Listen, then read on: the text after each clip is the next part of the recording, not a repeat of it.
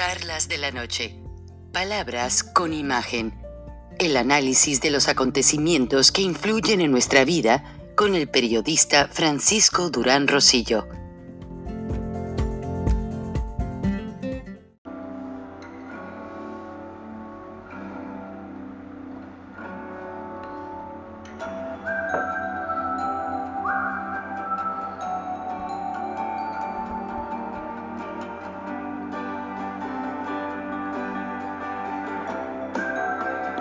Bienvenidos a Charlas de la Noche, Palabras con Imagen.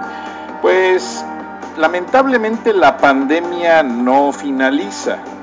Eh, mi libro Mi mestizaje mágico, pues tuve la oportunidad de presentarlo en mi alma mater, la Universidad Regiomontana, y en la Universidad La Salle.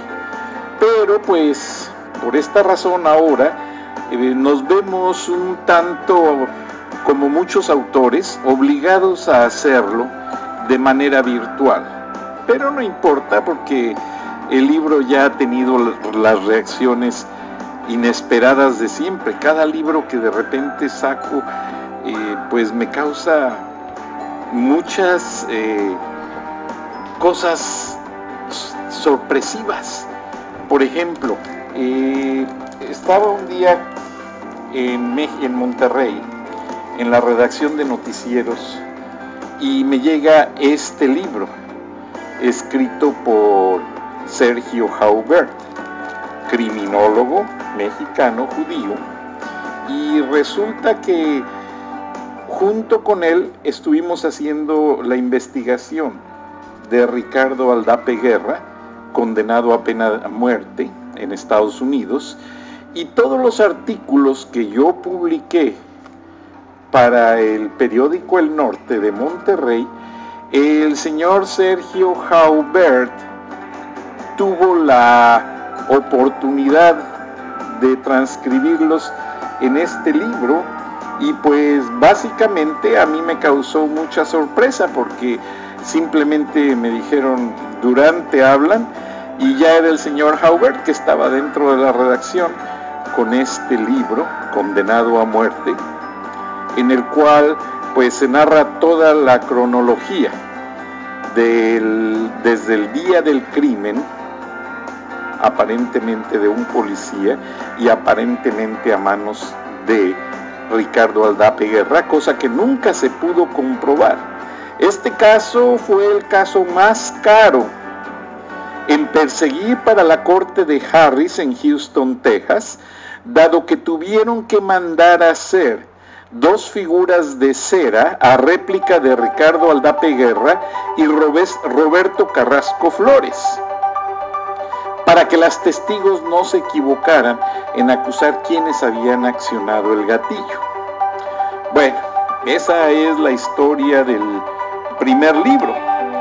Posteriormente, pues, me llega una persona muy conocida, a quien le mando un gran saludo, a la licenciada Mariana Gómez Lerdo de Tejada, ex compañera y amiga, y me dice, Frank, te dejaron este libro, y me lo empastó, me le puso cubierta de plástico, por la simple y sencilla razón que es la historia de los terremotos la Ciudad de México en el 19 de septiembre de 1986. Y la maestra Elena Poniatowska, quien hizo una obra magistral en este libro, el cual ha sido traducido a varios idiomas, ahí lo pongo mejor para que puedan leer la dedicatoria, eh, resulta que me lo dedicó y Marianita me hizo favor de guardarme esta copia con los saludos de la maestra Poñatowska y me lo hizo llegar.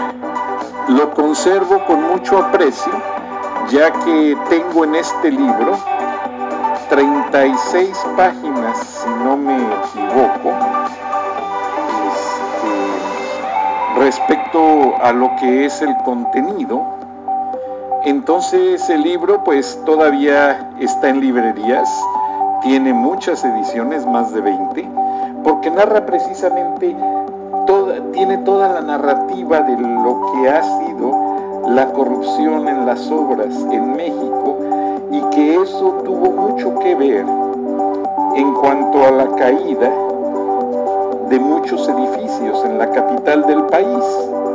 Entonces, básicamente, pues, a partir de la página,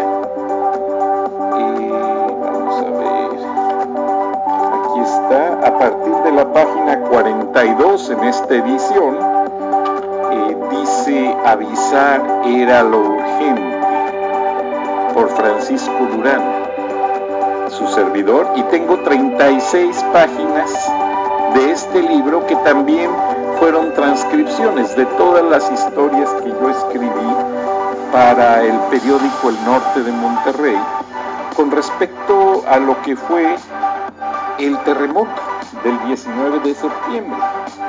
Posteriormente, este mismo libro también se tradujo al, al inglés, Nothing and Nobody. Y también en este libro, no en la misma página, pero también allí se me da crédito eh, sobre lo que es el, el mismo tipo de cobertura y básicamente pues para mí fue una gran satisfacción que la maestra Poniatowska haya pensado en mis artículos. Entonces, a mí me dio muchísimo gusto y le agradezco porque esto pues realmente lo hizo en memoria de otra periodista que lamentablemente después falleció. Pero todos los periodistas estamos muy unidos por la palabra. Entonces eso nunca lo olvide usted. Los periodistas son, aunque no nos hablamos, a veces somos muy unidos por la palabra y la verdad. Entonces, de esta manera, pues la gente queda consciente de que lo que sucede en México trasciende a todo el mundo. Y pues el libro está muy bien ilustrado con muchas historias que usted ya habrá escuchado. Y aquí en, en esta edición, pues creo que estoy en una página diferente. No sé si ya me pasé. Tengo tanto libro que alguien me decía en mi casa que entrar a mi estudio es difícil porque la gente no puede caminar, precisamente de tantos libros que hay en el por doquier, en el piso y en todas partes. Aquí está, por Francisco Durán, ahí lo tiene, y, aquí empieza precisamente, y va toda la narrativa, también me dedicó las 36 páginas. Entonces, pues, se agradece demasiado, porque este libro salió a 12 idiomas, aparte del español, el inglés, alemán, hebreo, muchos idiomas, pero lo más interesante es que pues también se hizo la edición de bolsillo, que también me hicieron favor de mandármela. Y pues fue muy bonito, entonces estaba yo mostrándole estas ediciones a mi esposa y me dice, oye, ¿por qué no haces tú tu libro? Sí, escribe tu libro, porque pues oye, ya van dos autores, Sergio Jaubert y la maestra Elena Poniatowska, y también otro autor americano, que usan tus historias para ilustrar sus libros. Entonces, este fue mi primer libro. Olvídese, Frank, desde el Panteón no podremos hacer periodismo. Acababa yo de regresar del cubrir una parte de la guerra en El Salvador. Alejandro Junco bajó por allí a hacer unas cosas a la redacción y le dije, licenciado, mm, los carteles se están metiendo muy fuerte a Monterrey y las consecuencias van a ser muy duras. Vamos a empezar a hacer historias a este respecto. Y su respuesta fue esta, pero muy enérgico. Olvídese, Frank, desde el Panteón ya no podremos hacer periodismo. Se dio la media vuelta y se fue y me dejó hablando solo. Años después, Alejandro Junco de la Vega le manda una carta al gobernador de Nuevo León diciéndole que para no comprometer la línea editorial de sus diarios, se va a vivir a Texas. Entonces ahí yo hago una narrativa en este libro a ese respecto.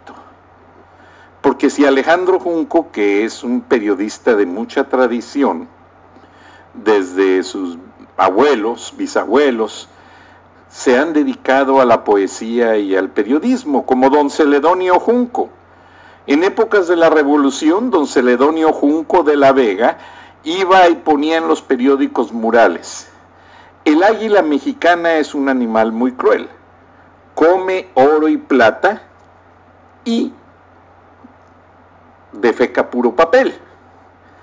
Entonces el gobierno se molestó demasiado y mandaron poner un aviso en todos los periódicos murales diciendo que el gobierno va a dar mil pesos de recompensa a quien diga quién es el autor de esa nota en los periódicos murales. Resulta que regresa don Celedonio Junco de la Vega a poner en la noche. El pueblo quiere saber con qué moneda se paga. Si con la que el águila come o con la que el águila se lo dejo de tarea. Entonces este libro fue muy bien aceptado Hice solamente 10.000 copias, pero pues para ser alguien que solamente tenía el antecedente de trabajar en noticias como reportero, bueno, fui editor del periódico El Centro antes de estar en Televisa, que fui redactor, y también fui coordinación, coordinador de investigaciones de Turner Broadcasting System para todo lo que se refiere a América Latina y México. Esa posición me dio mucha perspectiva de conocimiento, porque no solamente me encargué del Government Affairs y, conocer demasiado sobre las políticas internacionales, sino también me dio la posibilidad de conocer muchísima gente, pues fue muy interesante. Me encargaba yo de conseguir piezas de video, referencias, historia, eh, frases, los permisos y hacer toda la legalidad de la autoría de las notas, o sea, darle referencia al verdadero autor de la cita que vayamos a utilizar en televisión. Trabajé con productores muy prestigiados en CNN, como Ted Rubinstein, senior producer. Le mando un saludo, ya está en Nueva York y también el senior correspondent David Martin, que estuvo en Al Jazeera y después estuvo en varios canales más, muy reconocido David, todavía conservamos la...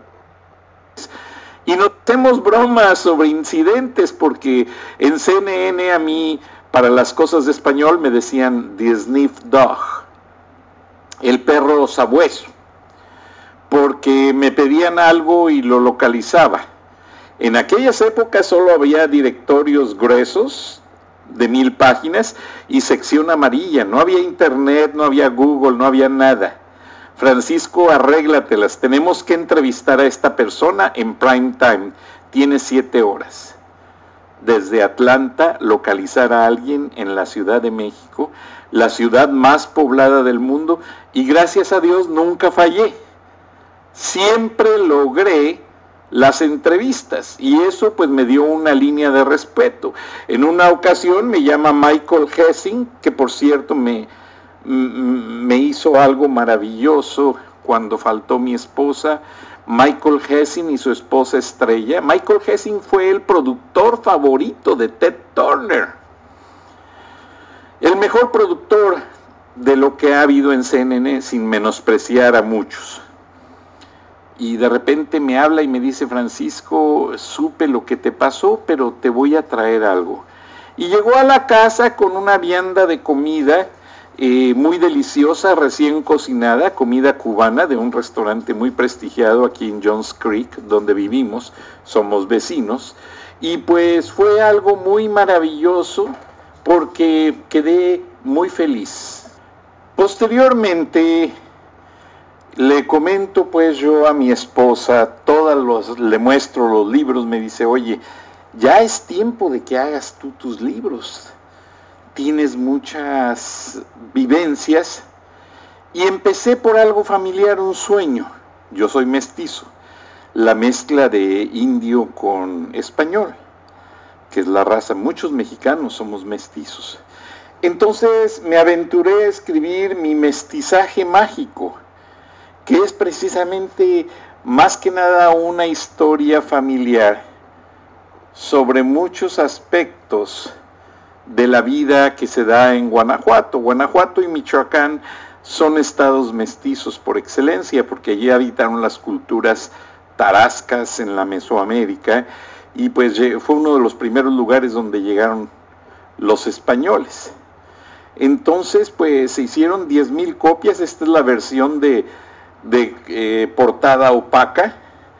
Posteriormente, pues pegó tanto que se hizo otra versión, pero la imprenta no tenía portada opaca y se hizo en portada eh, brillante, glossy, que le llaman en inglés. Y pues realmente el libro no lo ha dejado de pedir la gente. Se agotó en Amazon y les comento, hubo quienes hicieron copias, lo bajaron y lo reimprimieron y lo han estado vendiendo, claro, bastante caro, en 60 dólares. Voy a reordenar copias y a ponerlo nuevamente en Amazon porque son historias muy interesantes, no solamente sobre mi familia, sobre muchos aspectos de la vida de Guanajuato. Este libro creo que no por nada, pero es un libro didáctico, porque más que nada es basado en aspectos culturales e históricos y pues me gustó mucho hacerlo, fue una gran satisfacción y este libro rebasó mis expectativas. Van 20 mil copias que andan circulando por todo el mundo. El libro ha llegado a España, ha llegado a Israel, ha llegado a muchas partes y creo que como los libros de la maestra Poniatowska, este libro va a estar publicado en hebreo. Entonces, pues esperamos, con el favor de Dios, hasta se ve bonito cómo se está haciendo una pila de libros. Es una satisfacción. Y mi más reciente libro, que tuve que poner en stand-by por muchas razones personales, pero aquí lo tienen, America Underground. Y es un libro completamente bilingüe, está publicado en inglés, y en español no se traduce, lo que se dice en inglés queda en inglés y lo que se dice en español queda en español. Y la parte de español se llama ¿En manos de quién estamos los mexicanos? Y esta es la foto de Cameron, quien es una chica muy interesante, muy estudiosa, la conocí por sus abuelos y que es muy aficionada al diseño gráfico. Ella hizo la gran portada de este libro. A donde llego con el libro, lo primero que me dicen, oye Francisco, qué bonita portada. Y les digo, bueno, lo hizo Cameron Cabana. Cameron Cabana es hija de una americana, muy buena persona, casada con un hondureño, inmigrante hondureño. Y son una familia muy linda, muy educados. Cameron siempre ha querido eh, sobresalir en el diseño. El sueño de ella es hacer animaciones. Entonces yo estaba pues ya trabajando en Cox Media y lamentablemente Mike Lazo, el vicepresidente de Cartoon Network, acaba de jubilarse entonces yo le prometí presentarla con Mike Lasso para que se hiciera algún proyecto, pero lamentablemente Warner vendió toda la empresa Turner y Warner se vendieron a ATT, ahora se llama, aunque se llama Warner Media, ya no pertenece a Warner, todo pertenece a la telefónica.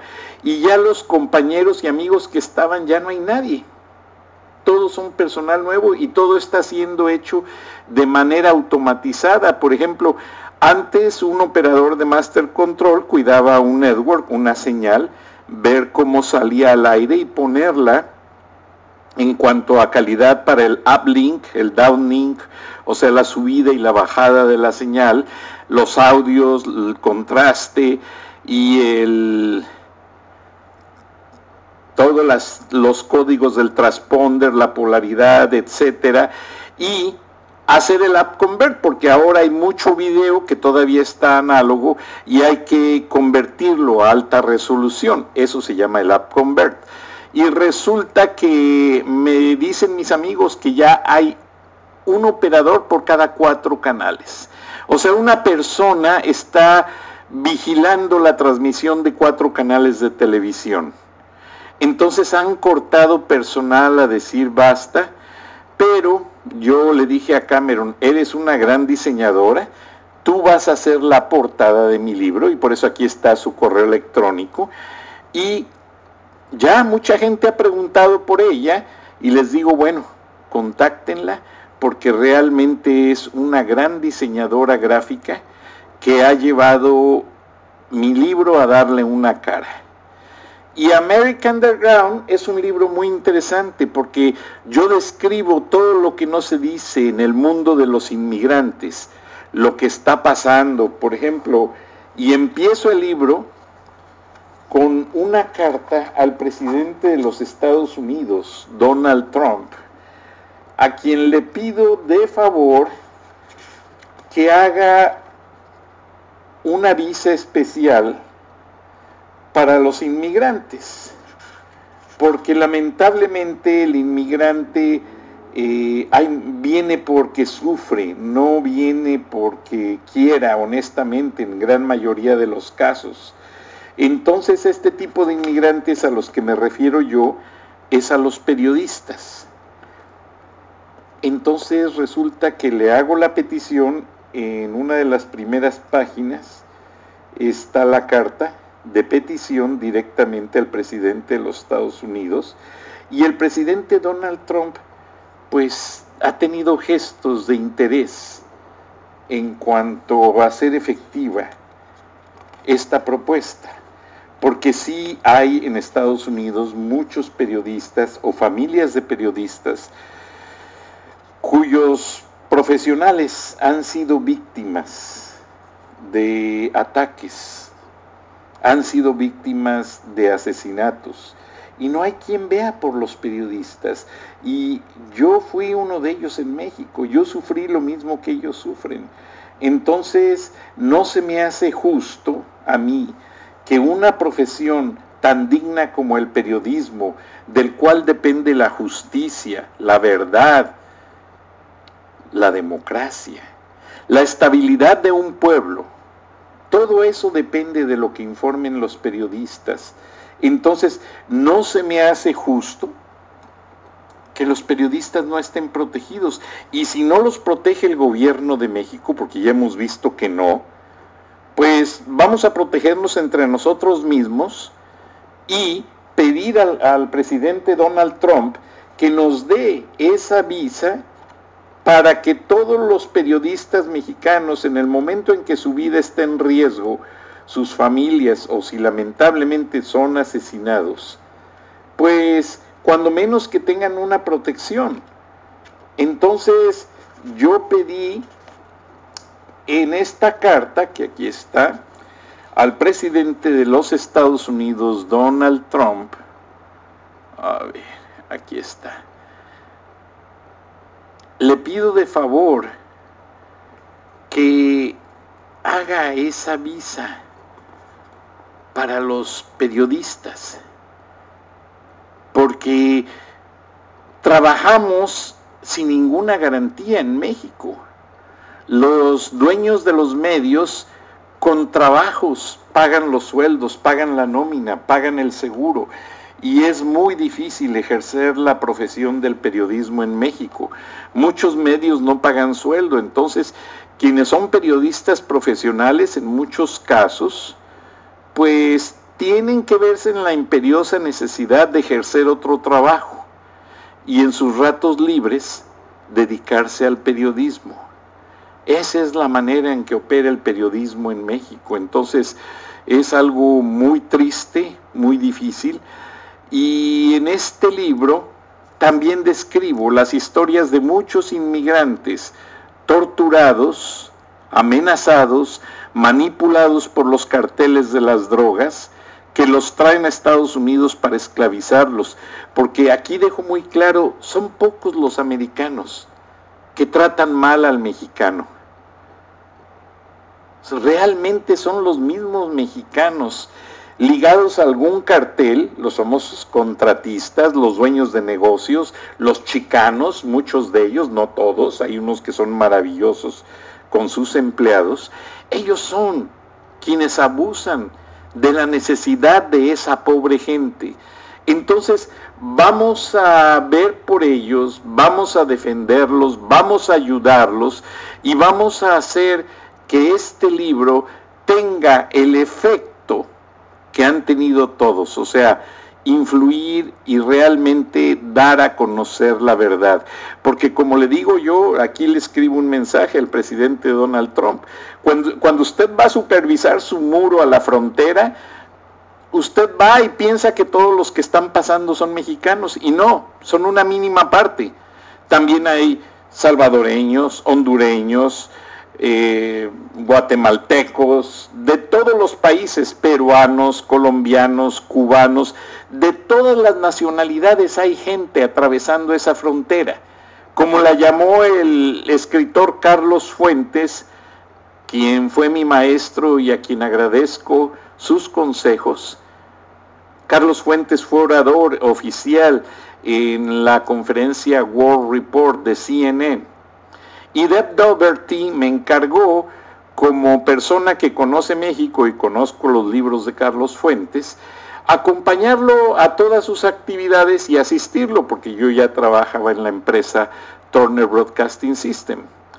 Entonces, todos los corresponsales de World Report se acercaban con el libro de Carlos Fuentes en otros idiomas y le pedían que se los firmara y el maestro Fuentes muy contento se los, se, los firmaba, se los autografiaba. Y en esa ocasión ahí estaba la señora Jane Fonda, con quien también tuve la oportunidad de trabajar. En esa época era la esposa del dueño de la empresa, Ted Turner.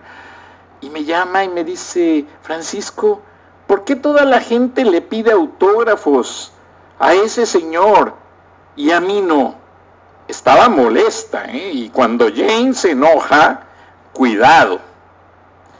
Le digo, maestra eh, Fonda, para que no se sintiera mal, casi casi le decía, Your Honor, honorable eh, Jane Fonda, eh, no se moleste. El señor Carlos Fuentes es el Ernest Hemingway de México. Ernest Hemingway fue un escritor muy querido y muy conocido en los Estados Unidos en tiempos de la guerra que protegió mucho los derechos de los veteranos, que ayudó mucho porque por primera vez, gracias a los escritos de Ernest Hemingway, hubo quienes se preocuparon por traducirlos al ruso donde tuvo gran éxito, fue muy leído, entonces ahí hubo esa plusvalía bilingüe que ayudó mucho en la relación entre los dos pueblos. Después se autoexilió en Cuba, todavía Cuba no era comunista, pero bueno, hay una serie de historias muy interesantes al respecto. Y la señora Fonda lo único que me dijo, Francisco, cuando puedas, consígueme por favor uno o dos libros del señor Fuentes en inglés, lo quiero leer. Y fui y se los conseguí, porque pues, imagínense, la esposa del dueño, si no se los consigo, así me iba a ir. Y se los conseguí y quedó muy contenta. Carlos Fuentes seguía firmando libros y un reportero alemán le empieza a hablar sobre una de sus primeras obras, Todos los gatos son pardos.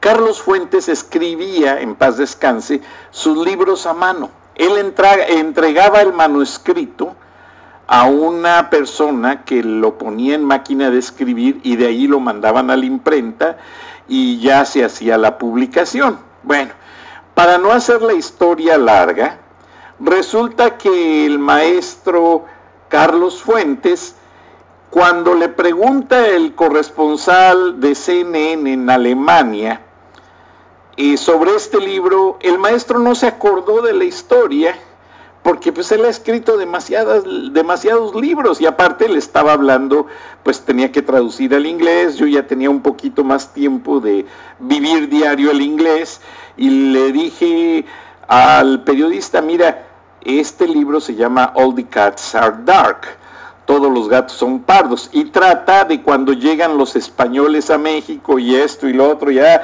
y ya el maestro Fuentes retoma la conversación, se acuerda y hace una narrativa excelente. Pero son las son las experiencias interesantes que te deja el poder tener la oportunidad de mezclarte con escritores famosos y entonces ahí vas aprendiendo, vas conociendo, nadie nacemos famosos, nadie nacemos con experiencia, nadie nacemos con las herramientas más que con una inteligencia, una caja del saber. Entonces, eh, yo le dije al maestro Fuentes al terminar todas sus conferencias, todo lo que hicimos fueron dos días y medio, y le dije, maestro, pues yo trabajé en el periódico El Norte del grupo Reforma. Por cierto, en esa época él trabajaba en el Universal y no quería Reforma. Y fue cuando después me dijo, bueno, Francisco, finalmente después de muchos años, lo, lo, vi en otro evento, dice, me invitaron a escribir en Reforma y lo primero que hice fue acordarme de ti. Entonces, porque le platiqué que fui reportero policiaco, que no era yo ahí realmente eh, de los ejecutivos, como este, todos los que dirigían el periódico. Yo el reportero de las policíacas, pero Alejandro Junco me apreciaba porque la policíaca siempre vende periódico, la verdad. Entonces, cuando vean mi página, ustedes pongan en Google Francisco M. Durán Rosillo y ahí van a ver cartas de Alejandro Junco felicitándome, fotos y una infinidad de documentos muy interesantes. Entonces le platiqué al maestro Fuentes brevemente ya en camino al hotel. El hotel estaba en el CNN, está en el CNN Center y es un complejo grandísimo. Andábamos en una limusina con chofer, llevamos a su esposa a hacer algunas compras a Lenox Mall, pero en el Inter platicamos mucho. Entonces resulta que el maestro Fuentes, eh, pues le digo, maestro, ¿cómo puedo ser algún día escritor como usted? Yo sé que usted es irreemplazable. Jorge Luis Borges, irreemplazable. Y le platicaba yo de los escritores que lamentablemente no han podido recibir el Nobel de la Literatura, como Jorge Luis Borges, y que lamentablemente otros sí lo reciben porque son más comercialones, como el Gabo, que es muy bueno, pero es un escritor pues que ha sabido venderse entonces me dice, mira Francisco, tú vive, sigue siendo periodista cada día de tu vida. Aprende a hacer una narración elocuente, objetiva y sin calificativos. Y cuando veas que la gente te escucha, te entiende y te sigue, ese es el momento de hacer tu libro. El primer libro es para entender que más o menos estás aprendiendo a escribir. El segundo es para que tú te des cuenta de que te estás conectando con los lectores. Ya cuando la gente llega y te dice de qué trata tu libro, ya es porque vas al tercero. El tercero ya más o menos agarró un cauce. El cuarto pues ya se vendió más. En el quinto libro, si en el quinto libro la gente no te reconoce como escritor, dedícate a otra cosa. Y seguí sus pasos y American Underground en inglés, mi primer libro en inglés, ya salió pues básicamente con su torta bajo el brazo. Mucha gente lo ha pedido y estoy muy contento. Hubo algunas cosas personales que me han impedido eh, viajar, a presentarlo, hablarles del libro, cómo se hizo.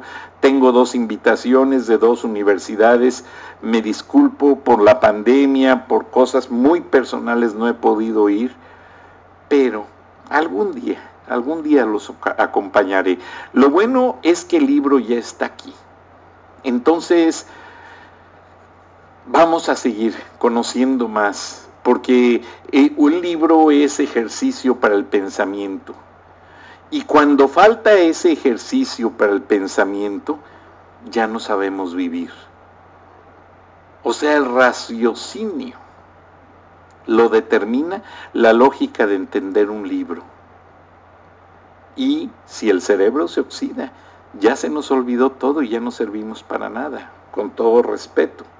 Entonces yo empecé a leer mucho, porque ya estoy próximo a cumplir la sexta década, y leí mucho acerca del Alzheimer y esas cosas, pues me quedé un poco preocupado, gracias a Dios todavía me funciona la memoria bien. Entonces alguien me dijo, una persona naturista en Perú, que iba pasando yo por una plaza del centro y me dice, señor, trae muy desfigurada Laura, ¿quiere que se la arreglemos?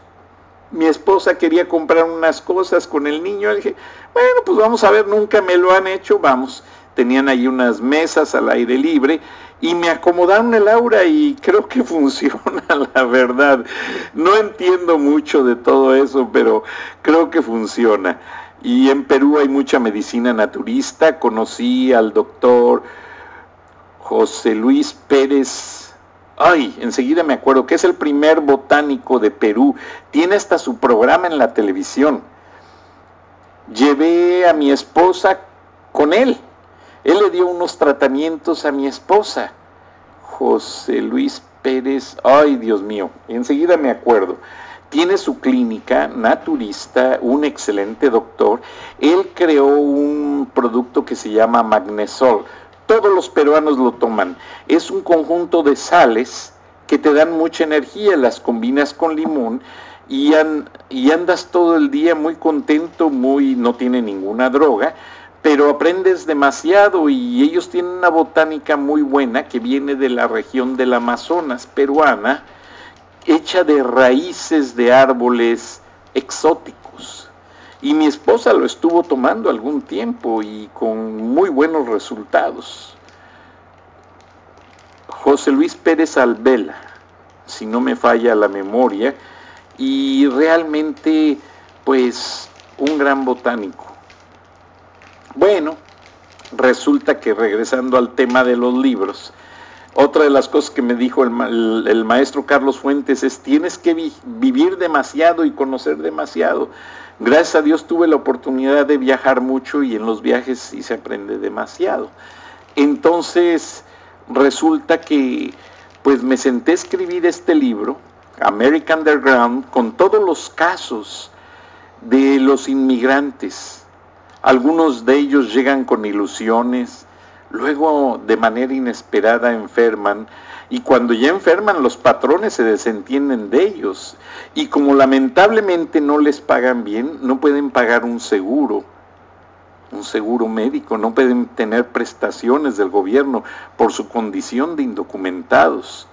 Entonces es muy triste y detallo todas esas cosas, detallo cómo los carteles de la droga explotan a la gente, detallo muchísimas situaciones, incluso hasta en algunos medios masivos de comunicación.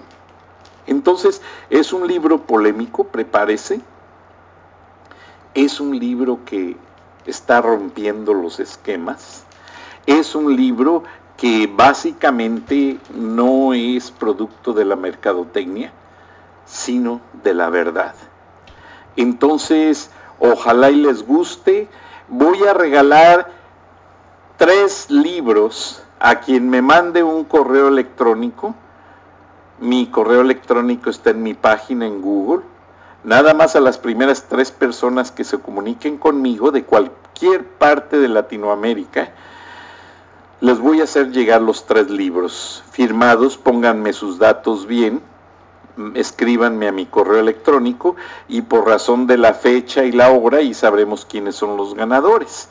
Entonces, con gusto se los haré llegar. Les agradezco mucho el favor de su atención. Ya después de 20 mil copias yo pongo mis libros en Google Books completamente gratis. Ahí está mi mestizaje mágico, ya lo puede leer gratuito.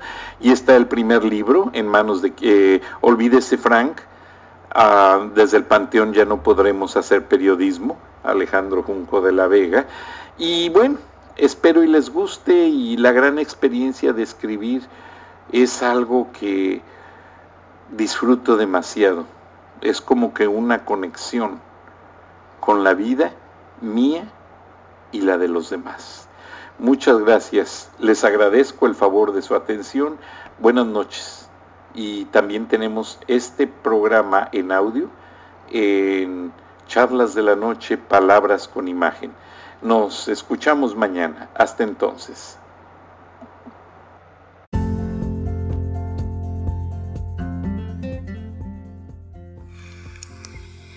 Escuchaste el análisis de la noticia, transparente como el agua, con el periodista Francisco Durán Rosillo.